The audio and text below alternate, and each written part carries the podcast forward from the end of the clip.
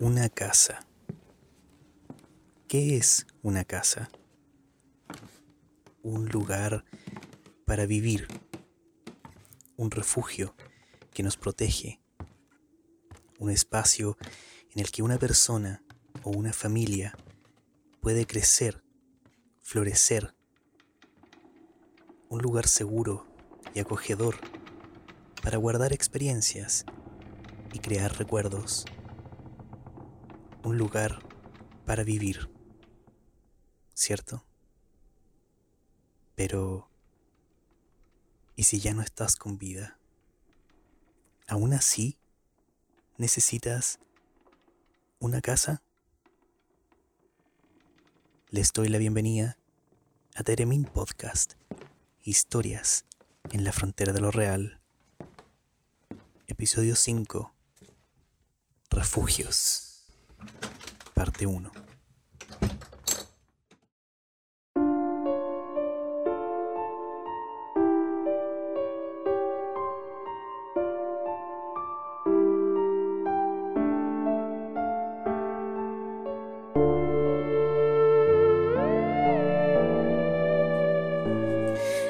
Gracias por volver a escuchar Termin Podcast. Mi nombre es Carlos Anduesa y me acompañan como siempre en los comentarios mis buenos amigos Sibel Bagú y Eduardo Soto.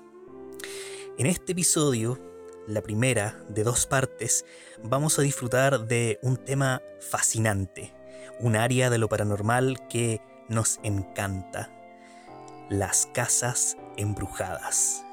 Los fantasmas o presencias que se quedan como habitantes entre las paredes de estos hogares. Vamos a escuchar tres historias de distintos lugares de Chile, Viña del Mar, Santiago y Victoria. Los invitamos a escuchar con atención, con la mente y el corazón abiertos y por supuesto si quieren dejar sus comentarios pueden hacerlo en nuestras plataformas y redes sociales. Gracias por visitarnos. Pasen. Adelante.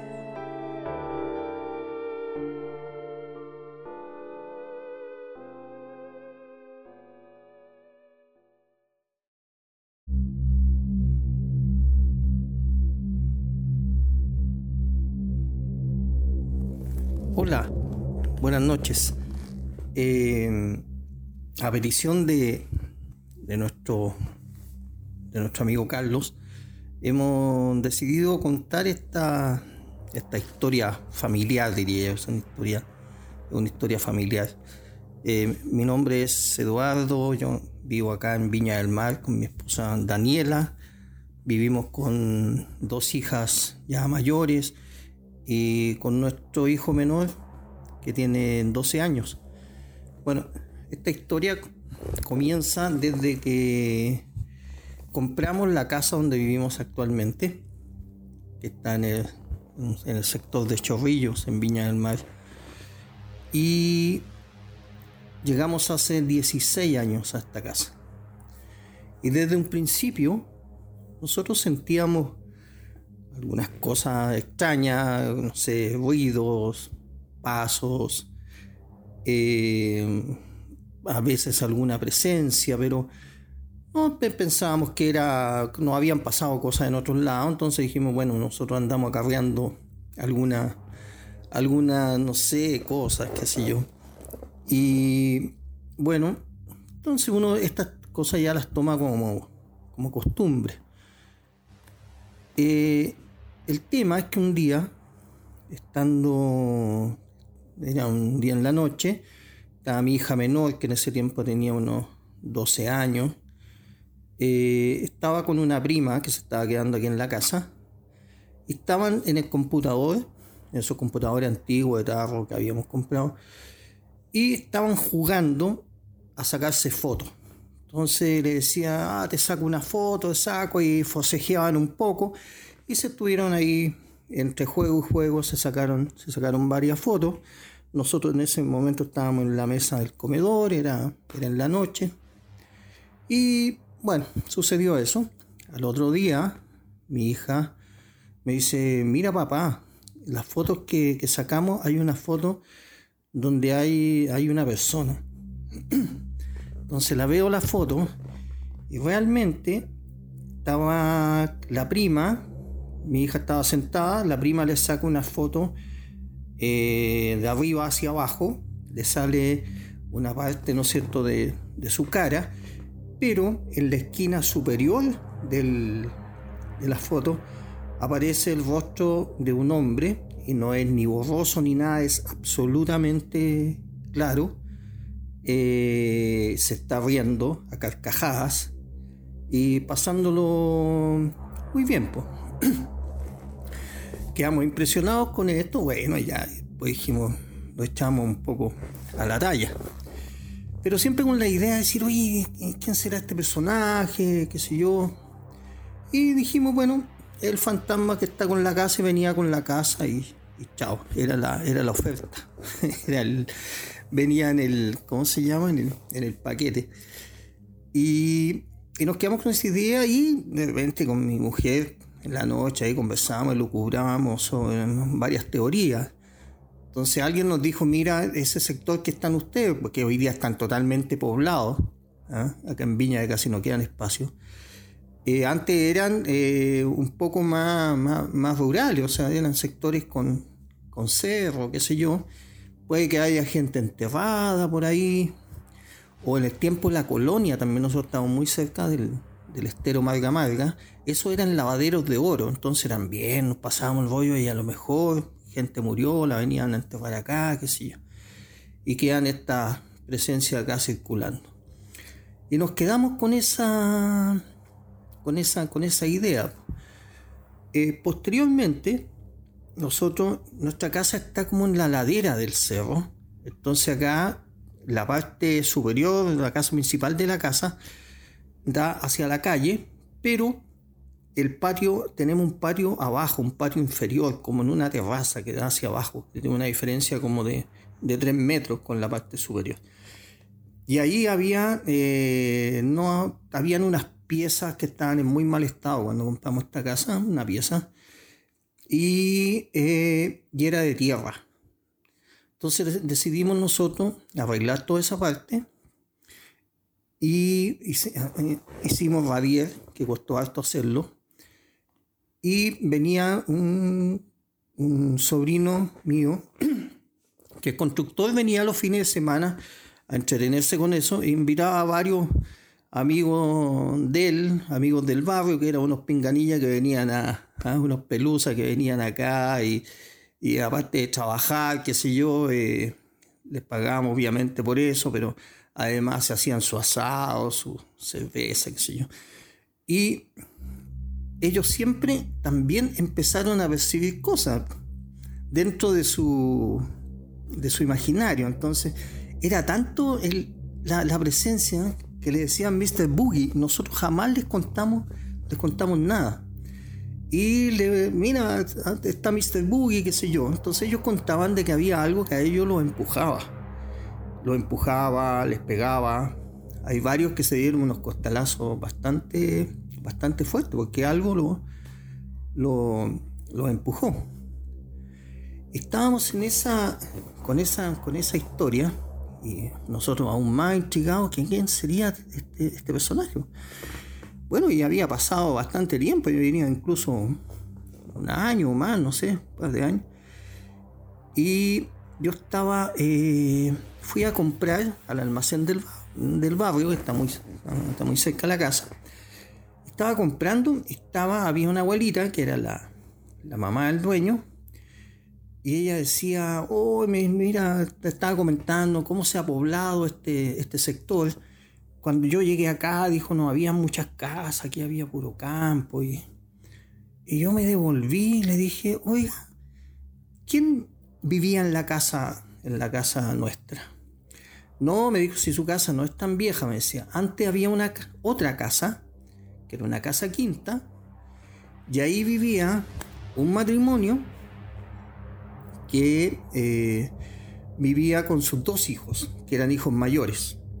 Una hija y el hijo que se llamaba Julio y que tenía unos 40 años y era chofer de micro me dijo, él era, eran personas muy amables, era muy educado Julio, era muy buena persona, dijo. Pero la niña tenía, eh, tenía una enfermedad mental, era, tenía problemas, problemas psiquiátricos. Y era como, como te dijera, el personaje acá en el barrio, porque dice que ellos pasaban por fuera de la casa y les tiraba agua o a veces cosas peores, y les tiraba así la, la basenica, les tiraba por encima de la, de la bandereta. Entonces evitaban pasar cerca de, de la casa. Entonces el tema, dijo, me contó la señora, eh, me siguió contando, le pregunté, bueno, ¿y, y, este muchacho qué, qué, pasó? ¿Qué pasó con esta gente?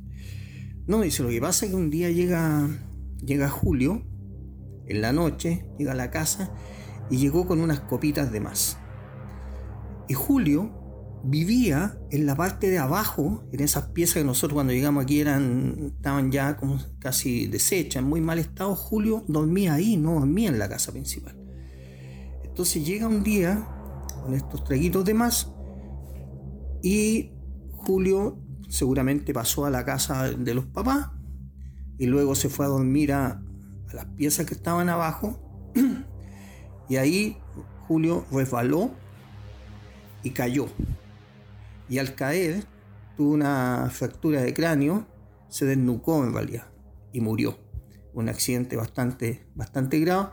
Y eso fue lo que dijo, ¿no es cierto?, en ese momento la, la policía, qué sé yo, que nosotros lo corroboramos a través de una amiga que, trabaja en la PDI, donde estaba el registro este, de la muerte de este señor y quedó como una muerte accidental por fractura de cráneo, qué sé yo. Pero los vecinos dicen que fue la hermana lo que lo empujó, la hermana lo mató. Entonces quedó como esa historia ahí muy fuerte. Bueno, quedamos nosotros en que ya eh, descubrimos de qué se trataba. Un personaje que tenía nombre y apellido, Julio Vega, y para nosotros pasó a formar parte en realidad de la, de la familia, pero nosotros siempre, cada cierto rato, nos, cuestionábamos y un día dijimos, oye, ¿qué hacemos con Julio? Porque sigue dando vuelta, a nosotros nunca nos ha hecho nada, es una presencia positiva para nosotros, pero pobre de él que no descansa, pues no descansa, está dando vuelta, quizás está en un mundo atemporal, no sabe que se ha muerto, no, no, no, sabe qué hacer. Entonces yo le, decía, le dije a mi señora, voy a ir a hablar con un amigo, que el cura del Cerro Alegre, en Valparaíso, que había sido compañero de universidad mía. Le dijimos, bueno, capaz que el cura sepa qué, es lo que hay que hacer. Y no, dijo señora, traigamos a alguna de esta gente que se conecta con, con el más allá, qué sé yo. Y yo le dije, no, no me gustaría invitar a alguien de esas características a la casa. Bueno, cuento corto y después dije, oye, pero ¿cómo la vamos a echar? No, no empezó como a dar pena así. Así que dijimos, bueno, ya, se quedará nomás. Bueno, el tema es que ya habíamos casi construido todo abajo, estábamos ya en, la, en el patio abajo, estábamos ya en las terminaciones. Y lo que pasa en todas las construcciones, pues los maestros empiezan a, a, fallar, qué sé yo. Lo último que nos quedaba nosotros y que tuvimos la, una imagen también muy fuerte de Julio fue que hicimos una escalera nueva. Hay una escalera de madera en muy mal estado. Hicimos una escalera nueva metálica para bajar al, a ese patio. Y ahí vino un maestro soldador, maestro, el maestro Carlos, me acuerdo, que era, era, un personaje bien simpático, era un medio hippie. Y un día lo estaba trabajando, ¿eh? el hombre trabajaba solo, trabajaba muy bien. Y un día lo invitamos a almorzar. Le dijimos, oye, almuerza con nosotros, qué sé yo. Estábamos en la mesa, estábamos los, los tres. Y él dice, oye, oigan, dice, hay alguien allá abajo, ¿eh? Y nosotros nos hicimos los locos, ¿no? Sí, sí, dijo, hay una presencia. Ah, le dijimos nosotros. Yo, dijo, yo estaba soldando estaba soldando en el suelo, arrodillando, arrodillado, haciendo la estructura, con la máscara de soldar, y de repente siento a alguien, una presencia delante mío. Dijo, yo no le tengo miedo a estas cosas, dijo. Así que me levanté el casco, miré hacia arriba y había un hombre. Pero era, dijo, una, una silueta perfectamente definida. O sea, era una persona, no le vi el rostro, dijo, pero era un ser que estaba ahí, una persona. Y le dijo, mire amigo, yo vengo aquí en son de paz, vengo a trabajar, vengo a ayudar con la casa, qué sé yo. Así que, dijo, me bajé la máscara y seguí trabajando. Sangre fría del, hombre. Eh, eso no quita de que después lo empujó al maestro y el maestro se hizo un tajo en la cabeza con una cornisa que había. Igual no le gustaba que la gente fuera a molestar ahí a su espacio. Y esa era ya la situación de Julio, por eso nos cuestionábamos, bueno, ¿cómo hacemos? ¿Qué sé yo? ¿Qué hacemos con él? Y como les decía, ya estamos en la última parte ahí, como pasa en todas las construcciones, los maestros empiezan a fallar. Y nos dejaron botados el piso, había faltando unos cerámicos por poner y el maestro no venía nunca, o decía voy a ir y después fallaba. Entonces mi señora me dijo, ¿sabes qué? Hagámoslo nosotros mismos, que eran difícil va a ser, si no queda tanto. Ya, pues le dije, entonces fuimos y comenzamos a trabajar en el piso de, la pieza de, la pieza de abajo. Estábamos en esa en eso y de repente se nos, se nos hacía de se nos hacía de noche ahí arreglando el piso y teníamos la puerta abierta hacia el patio y en la y en la escala metálica era ta ta ta ta. Bajaban, ta ta ta, subían. Bajaban, subían. Era era, era ruidoso porque, bueno, una escalera, una escalera metálica. Salíamos a mirar, nadie. Volvía de nuevo. En esa época no teníamos ni perros, entonces no, no, no era nadie. Subía, bajaba, subía, bajaba.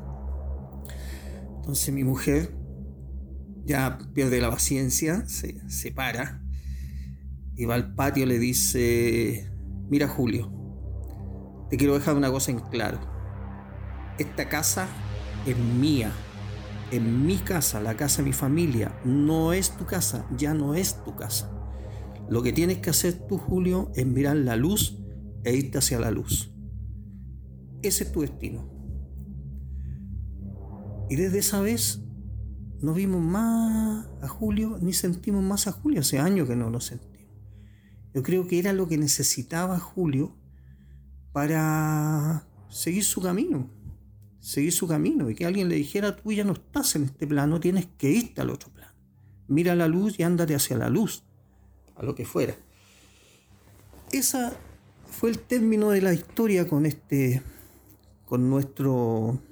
con nuestro querido fantasma igual siempre jugamos con la historia, entonces cualquier cosa que se caiga acá en la casa dice, oye, de ese Julio que vino a visitarnos, vino de visita, qué sé yo.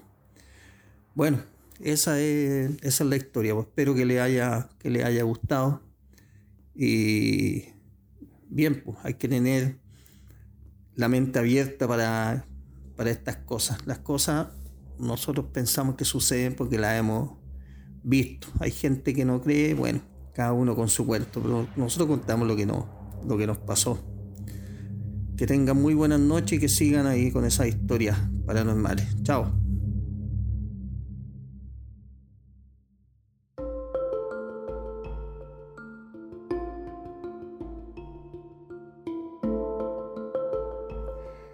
Sentido de pertenencia a un lugar. Esa es la gran idea que me pasa con Julio. Pasamos mucho tiempo de nuestra vida conectados con el mundo físico. Nuestra vida transcurre en muchos espacios, en muchos lugares, en distintas casas nuestras o que visitamos, cabañas donde nos fuimos de vacaciones, escuelas o colegios donde estudiamos.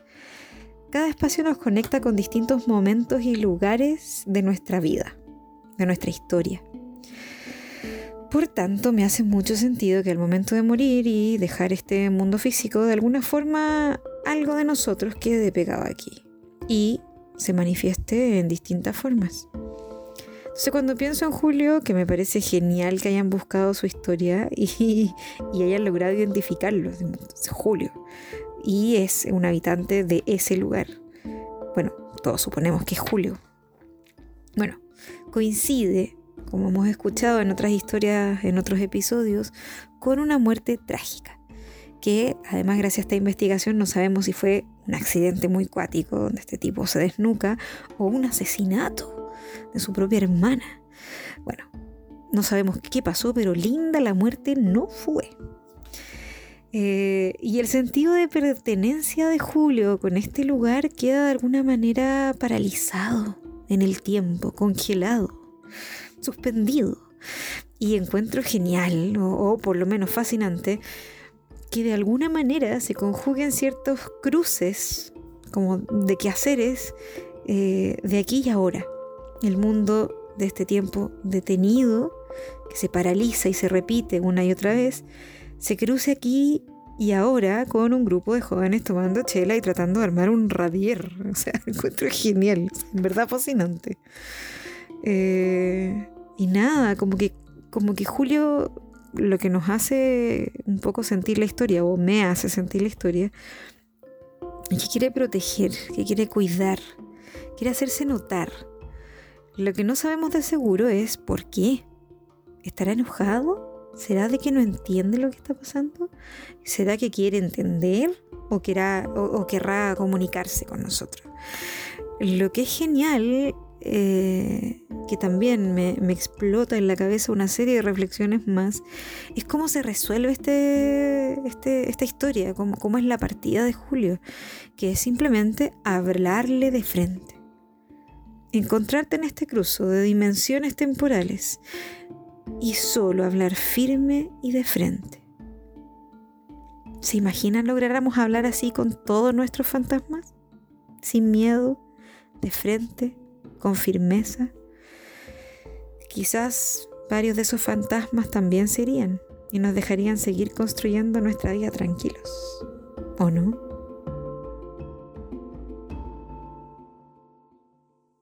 me encantó esta historia. Quedé encantado o embrujado con la historia de Julio.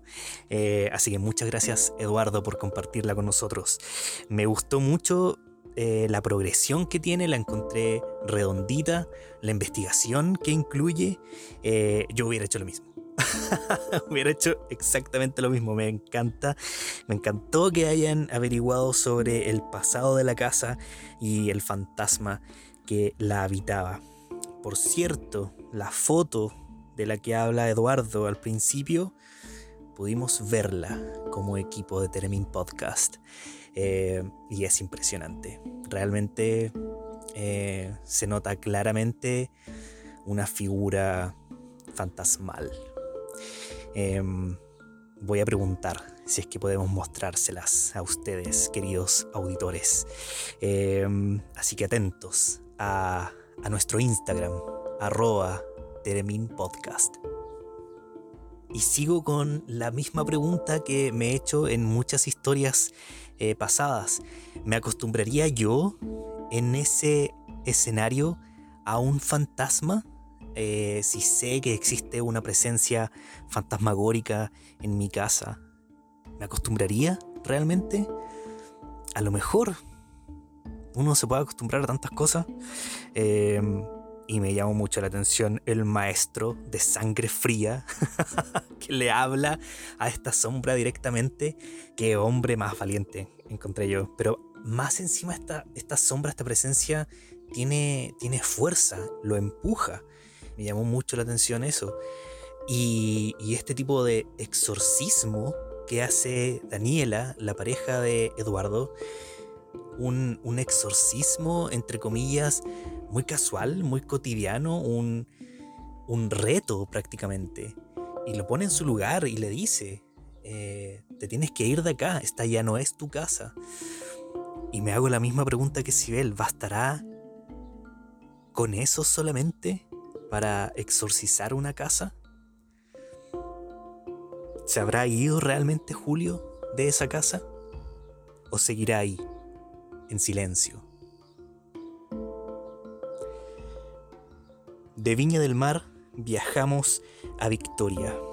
Ya han escuchado ustedes la voz de nuestro próximo testigo de lo paranormal. Esta fue la primera historia que nos envió Hans Spuller, pero por un tema de selección y de edición quedó como la segunda. Pero ciertamente no va a ser la última que escuchemos de él. Y bueno, quizás como nuestros queridos fantasmas, también nosotros deberíamos acostumbrarnos a que el tiempo no siempre se percibe de manera lineal. Avancemos por el pasillo entonces y escuchemos la siguiente historia.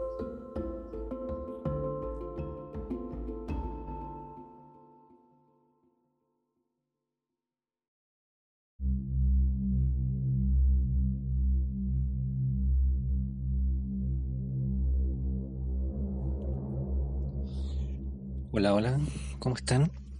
Primero que todo, eh, quiero saludar a los oyentes y por supuesto a los anfitriones de este podcast, que me parece una idea súper interesante y entretenida. Eh, a mí me encantan estos temas, así que escuché muy atento los relatos anteriores y están bastante buenos, la verdad. Bueno, eh, mi nombre es Hans, tengo 40 años, vivo en la ciudad de Victoria y soy hermano de Karina, quien relató un hecho paranormal en el podcast anterior y yo de alguna forma vengo a, corroborar esa historia y a expandir un poco lo que ella contó, porque principalmente en la casa donde vivíamos nosotros eh, pasaban muchas cosas.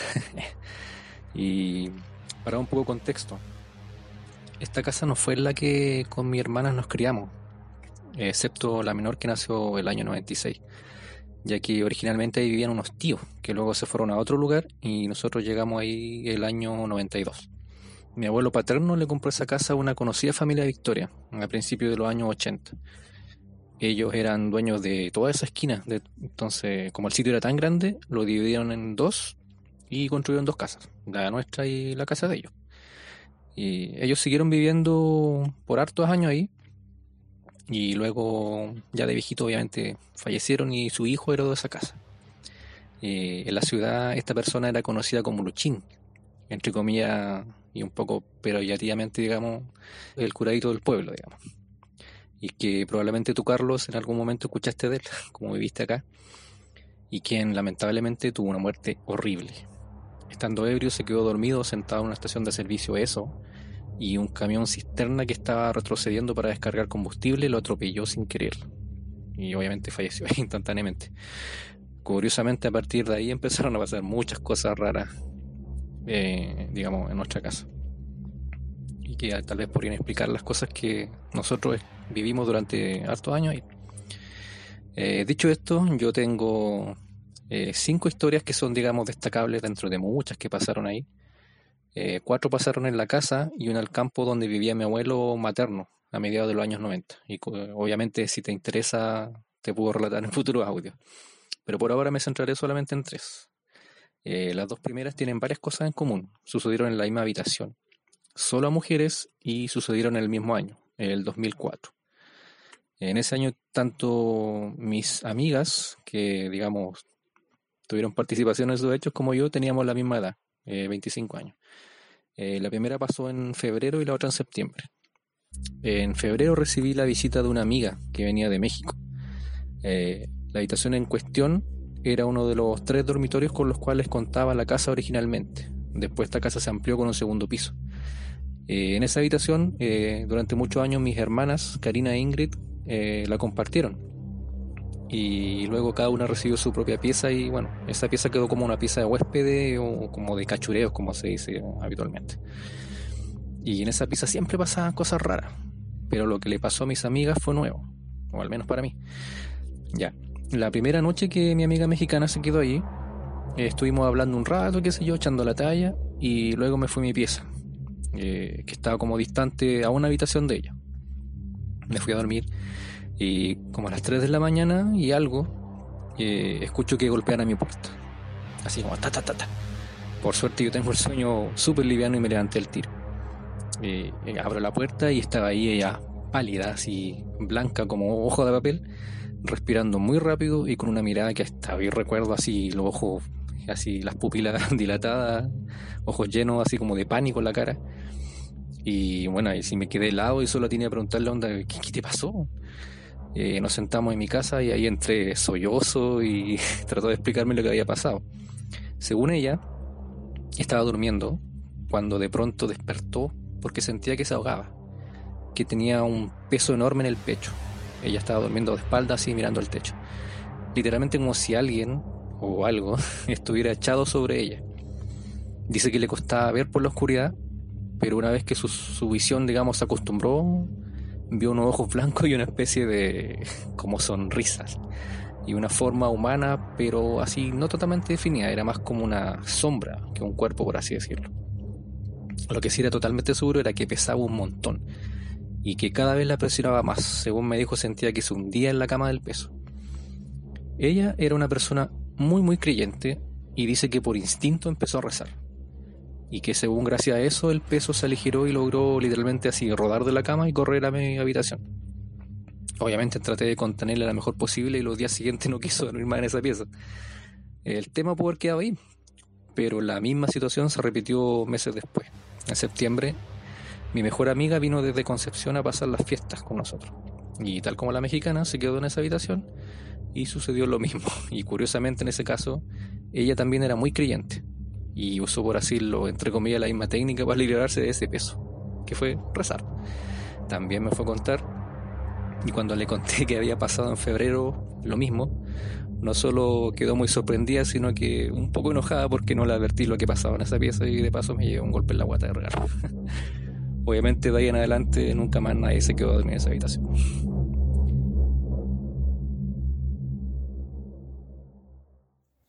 En esta historia eh, me pasan varias cosas. Eh, es muy curioso que sea recurrente en una habitación. De nuevo la pregunta que da vuelta en mi cabeza es qué pasó en ese lugar, por qué ahí, por qué, por qué ese ser está conectado con ese lugar. Y como escuchamos en algún episodio antes, qué hay en las personas que habitan esos espacios que hacen que este ser se manifieste y logre de alguna forma conectarse. Y es en este caso, como cuenta nuestro amigo Teremín, con cierta rabia, con una, gana como de aplastar a estas chiquillas eh, que les costaba respirar. Eh, es fuerte la historia.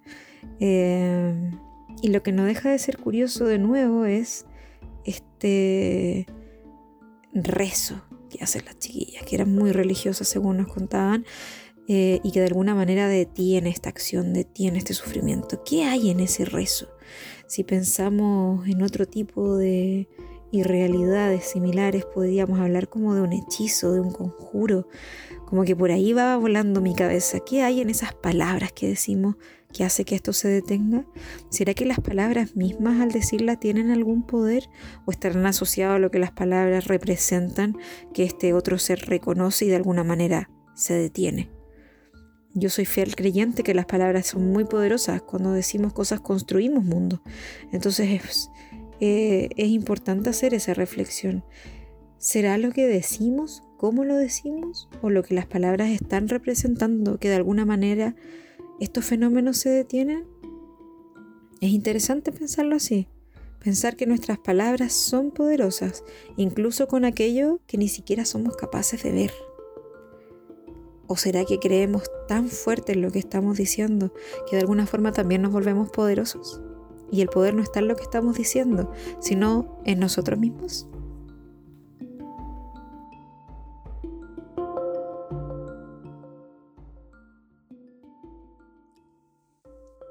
La primera historia que nos llegó de esta casa en Victoria fue un relato de Karina, la hermana de Hans, ella nos contó de una presencia invisible que pareció entrar a la casa y acercarse a ella y a su hermana. ¿Será que esa presencia se dirige solo a mujeres? Quizás. ¿Qué habrá pasado en esa casa antes de que la familia de Karina y Hans llegaran ahí? ¿Son estos eventos producidos por la misma entidad? o por distintas. ¿Cuántos fantasmas habitarán la antigua casa de los Spuller? Misterios en Teremin Podcast. El último viaje en el tiempo y el espacio nos va a llevar a la reina en la región metropolitana. También hemos escuchado antes esta voz anónima y ya nos ha contado una historia tan escalofriante como la siguiente. Entremos a la última habitación de este podcast y escuchemos sin encender la luz.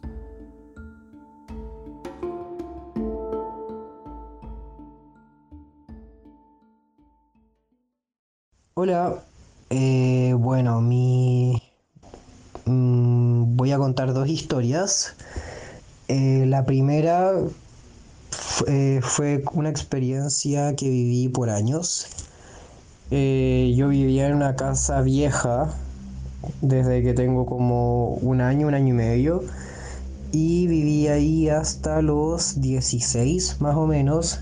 Esta casa quedaba en La Reina, La Reina Alta, como cerca del Parque Mahuida. Y era una casa muy vieja, donde todos los, casi todos los baños tenían bidet, por ejemplo, así antiguo. Y era, tenía el techo alto, tenía una recepción alta. Y ya como que siempre había sido todo normal. Pero cuando, no sé, tenía como 13, 14, o sea, ya igual, eh, claro, estaba entrando a la adolescencia y ya estaba igual como consciente del mundo y comencé a ver a una niña.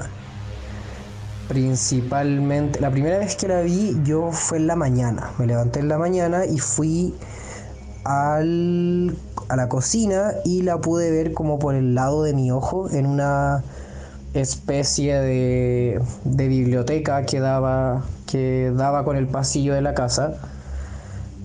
y nada, me empezó a pasar que cada vez que yo pasaba por ahí la veía, la veía. Y luego empecé a verla en el segundo piso de la casa. Eh, las noches se escuchaba como un llanto, como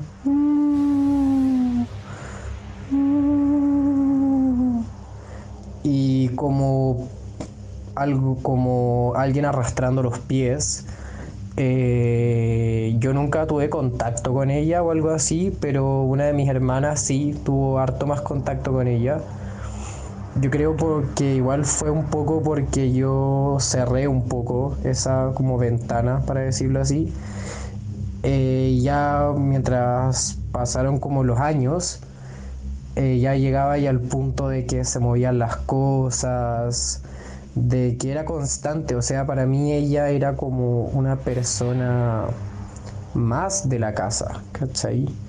Eh, nuestro comedor daba para la, la biblioteca de la que te hablaba antes, no pegados, pero se veía, y yo comía con mi familia y la veía ahí, parada o caminando adentro de la pieza, y era como weón, ¿qué es esto?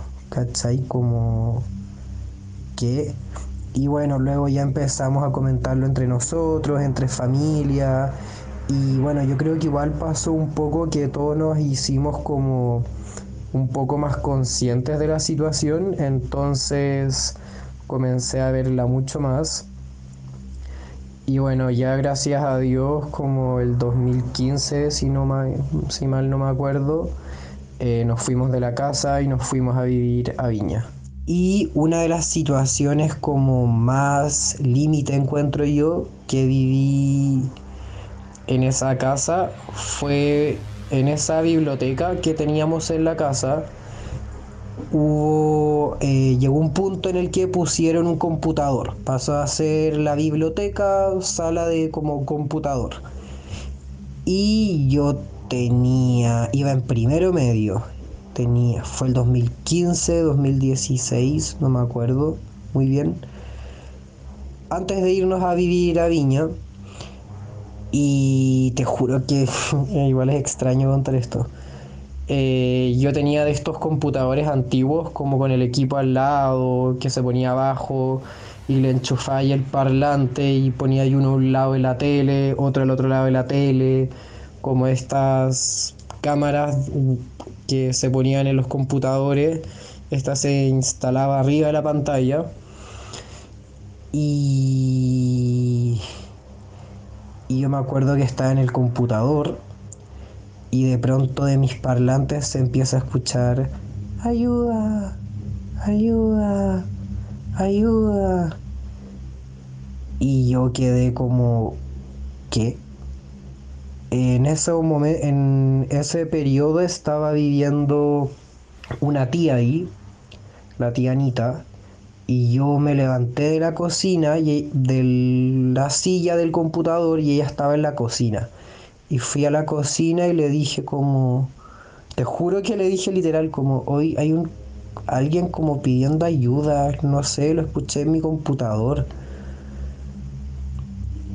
Y volví al computador, me senté, pasó como un rato y de nuevo, ayuda, ayuda. Y me levanté con mucho susto, eh, llegué a la entrada de la, de la biblioteca y me acuerdo que giré a la izquierda y vi cómo se me acercó la cara de esta niña así a mi cara, a mi cara. la tenía en mi cara y grité y grité y grité y grité. Y la tía Anita salió de la cocina y fue fue fue en verdad una de tantas, pero yo creo que esa fue la experiencia como más extrema.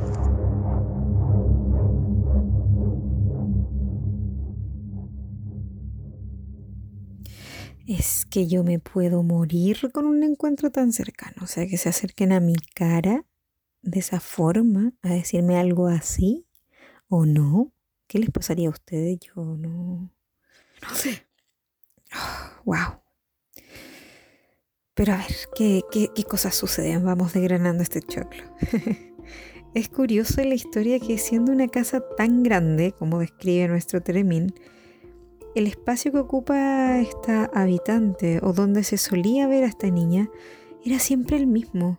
Era en esa pieza, era en ese trozo de pasillo que él menciona. Entonces, me hace querer saber qué pasó ahí específicamente con ella, en esa habitación. Eh, y por qué en ese lugar en específico. ¿Habrá habido alguna habitante en esa casa antes con esta niña? ¿O es incluso antes de la existencia de esta casa? Eh, y pensando también en otros lugares, así como este, donde concurre específicamente una, visita específica, un ente específico. Es cuático pensar que puede haber muchos de los espacios en los que transitamos o vivimos a diario donde existen estos seres del otro lado, que quizás, no sé, pues no sentimos, no escuchamos, o ellos mismos no quieren que los percibamos, pero deben haber muchos. Estoy segura que existen lugares recurrentes donde habitan estos seres. Entonces, en ese sentido también no deja de ser curioso que esta niña le hablara al más pequeño de la casa. Eh, no solo hizo contacto con ella, la dejó que la, viera, sino que le habló directamente.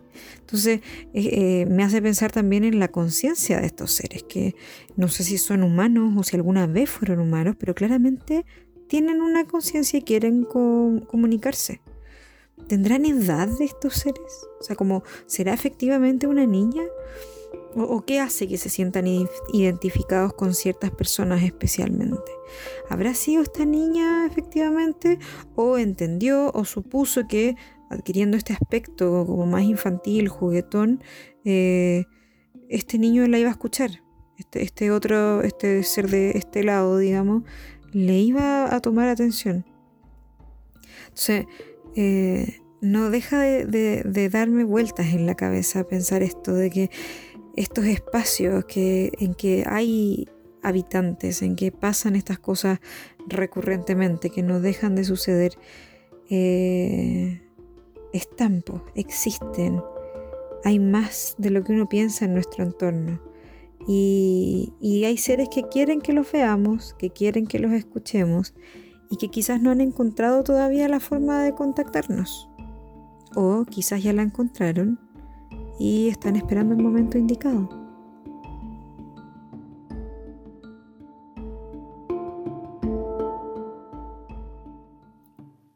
Ningún organismo vivo puede prolongar su existencia durante mucho tiempo en condiciones de realidad absoluta, sin perder el juicio. Hasta las alondras y las chicharras sueñan, según suponen algunos. Este párrafo es la línea que da inicio a quizás la novela más famosa de Shirley Jackson, La maldición de Hill House. Y quise partir mi intervención en este Teremin podcast eh, relativo a las casas encantadas o embrujadas, haciendo alusión a quizás la historia más famosa de una casa embrujada del siglo pasado. Continúa Shirley Jackson contándonos la historia de Hill House. Hill House, que no era nada cuerda, se levantaba aislada contra el fondo de sus colinas, almacenando oscuridad en su interior. Así se había alzado durante 80 años y podría aguantar otros 80. En su interior las paredes permanecían derechas, los ladrillos se encajaban en la perfección y las puertas estaban sensatamente cerradas. El silencio reinaba con monotonía en Hill House, y cualquier cosa que anduviese por ella caminaba sola. En el primer párrafo de La maldición de Hill House, eh, Shirley Jackson ya establece los principales motivos de las historias o los relatos de casas encantadas. Y esto es una casa sola donde una presencia camina invisible. Eh, para continuar y pensando en las historias que ustedes eh, escucharon, la primera pregunta que debemos hacernos frente al fenómeno de las casas encantadas es preguntarnos qué es una casa. Y esa es una reflexión que cada uno debe hacer, entendiendo como casa el lugar donde viven o conviven un grupo de personas o una persona. Pero una persona, los seres humanos no estamos solo compuestos por un cuerpo y pensamiento, estamos compuestos además por acciones y emociones, algo que podrá parecer de perogrullo, pero donde realizamos con mayor desnudez estas acciones y emociones en, la intimidad de nuestras casas, en la intimidad de nuestros dormitorios. Eh, por tanto, en esos lugares es donde nos mostramos tal cual somos a diferencia de nuestra vida cotidiana, en donde ya sea en nuestras actividades laborales o académicas, nos investimos con un traje que es el, personaje que vamos a representar públicamente, pero una vez que llegamos a la casa, dejamos generalmente al, lado de la puerta de la casa hay un lugar donde uno cuelga algunas ropas con las que sale y esa vestimenta o esa investidura desaparece y eres tú como persona, tal cual con tus emociones, con tu forma de hablar, eh, con las acciones que vas a realizar tan cotidianas y que van quedando impregnadas en la casa. Eh, desde este punto de vista, la casa viene a representar como construcción material la visualización del útero materno, aquel lugar de donde provenimos y aquel lugar donde en algún momento todos vamos a volver, o aquel lugar donde todos queremos regresar, inconscientemente, obviamente. Desde este punto de vista, ¿qué ocurre ahí? ¿Por qué en la casa quedan algunas cosas? En algunas casas sí, en otras casas no. Desde la parapsicología eh, se define el concepto de infestación o de casa infestada, que es un concepto que se toma desde salud eh, y que hace referencia cuando un cuerpo humano está infestado o colonizado por animales. Ustedes van a decir qué animales van a colonizar un cuerpo humano. Eh, sí, eh, pueden ser eh, piojos, liendres, sarna, ladilla, cualquier animal macroscópico que tenga varias células o que se pueda, pueda ser visualizado a simple vista para distinguirlo de los microbios, las bacterias, los virus, los hongos.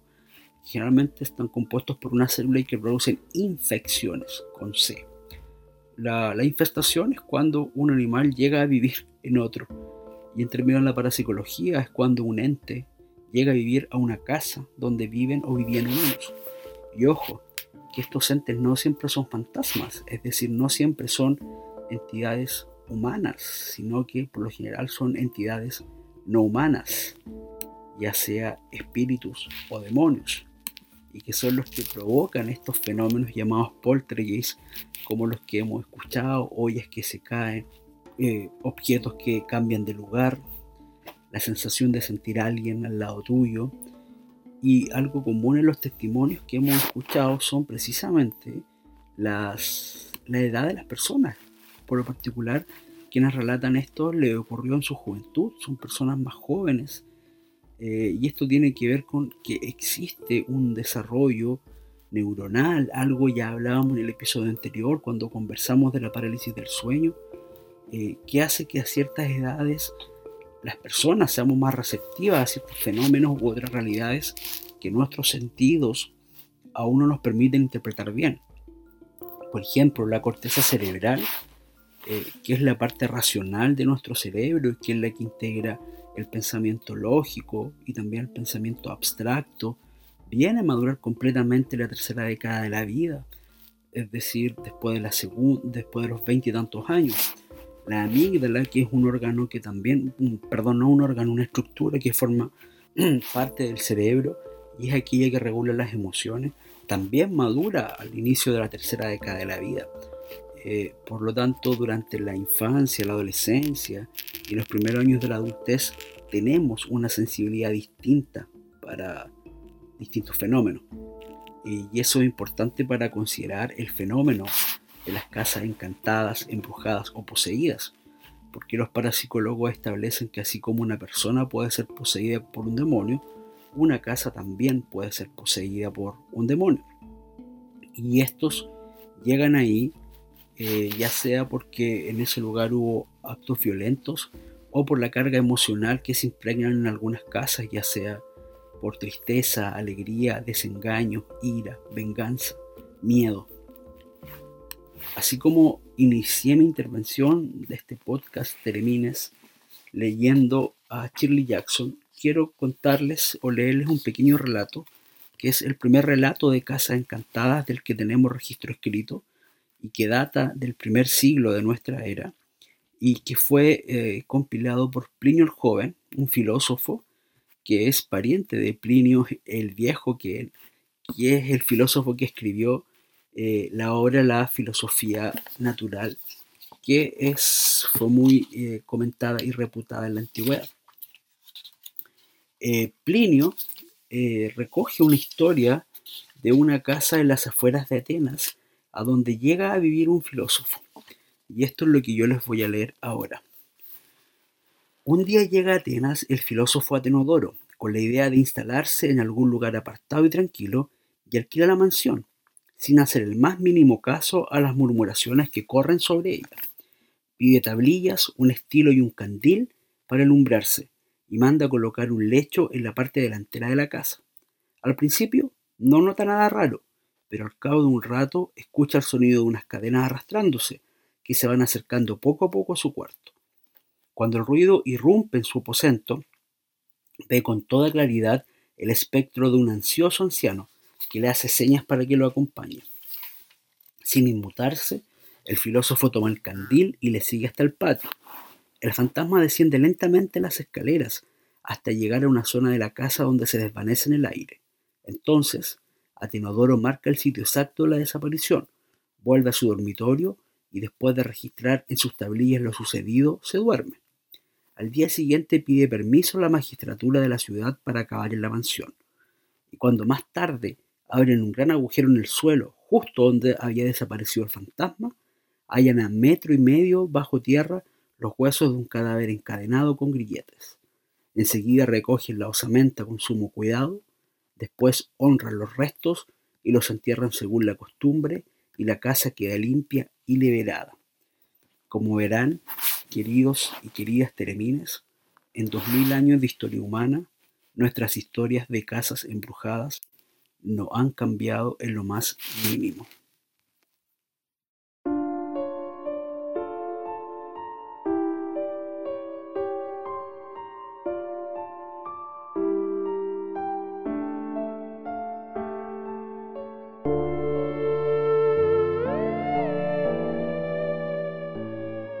Nuestro recorrido por este programa encantado ha llegado a su fin, pero todavía nos quedan habitaciones por visitar y quién sabe con qué presencia o habitantes nos encontraremos en la segunda parte de este episodio. Gracias por escuchar Teremin Podcast, Historias en la Frontera de lo Real. Este fue el episodio 5, Refugios, parte 1. Somos Carlos Anduesa, Sibel Bagú y Eduardo Soto. Pueden escuchar Teremin Podcast en Spotify y SoundCloud. Y seguirnos también en Instagram. Pueden apoyarnos además para que sigamos creando episodios en el botón de donaciones monetarias de soundcloud.com slash teremin-podcast. Gracias por visitarnos y vuelvan pronto. Sibel los espera en la puerta con una propuesta como despedida. Queridos teremines, sabemos que donde ustedes están hay casas como estas, quizás camino al trabajo o a la vuelta de la esquina, y si tienen la posibilidad les pedimos que nos manden fotos. Vamos a ir compartiendo cada una de las imágenes que nos manden, esperando la segunda parte del episodio de hoy. Búsquennos en redes sociales como Teremin Podcast y por mensaje directo nos hacen llegar sus fotografías. Nos vemos.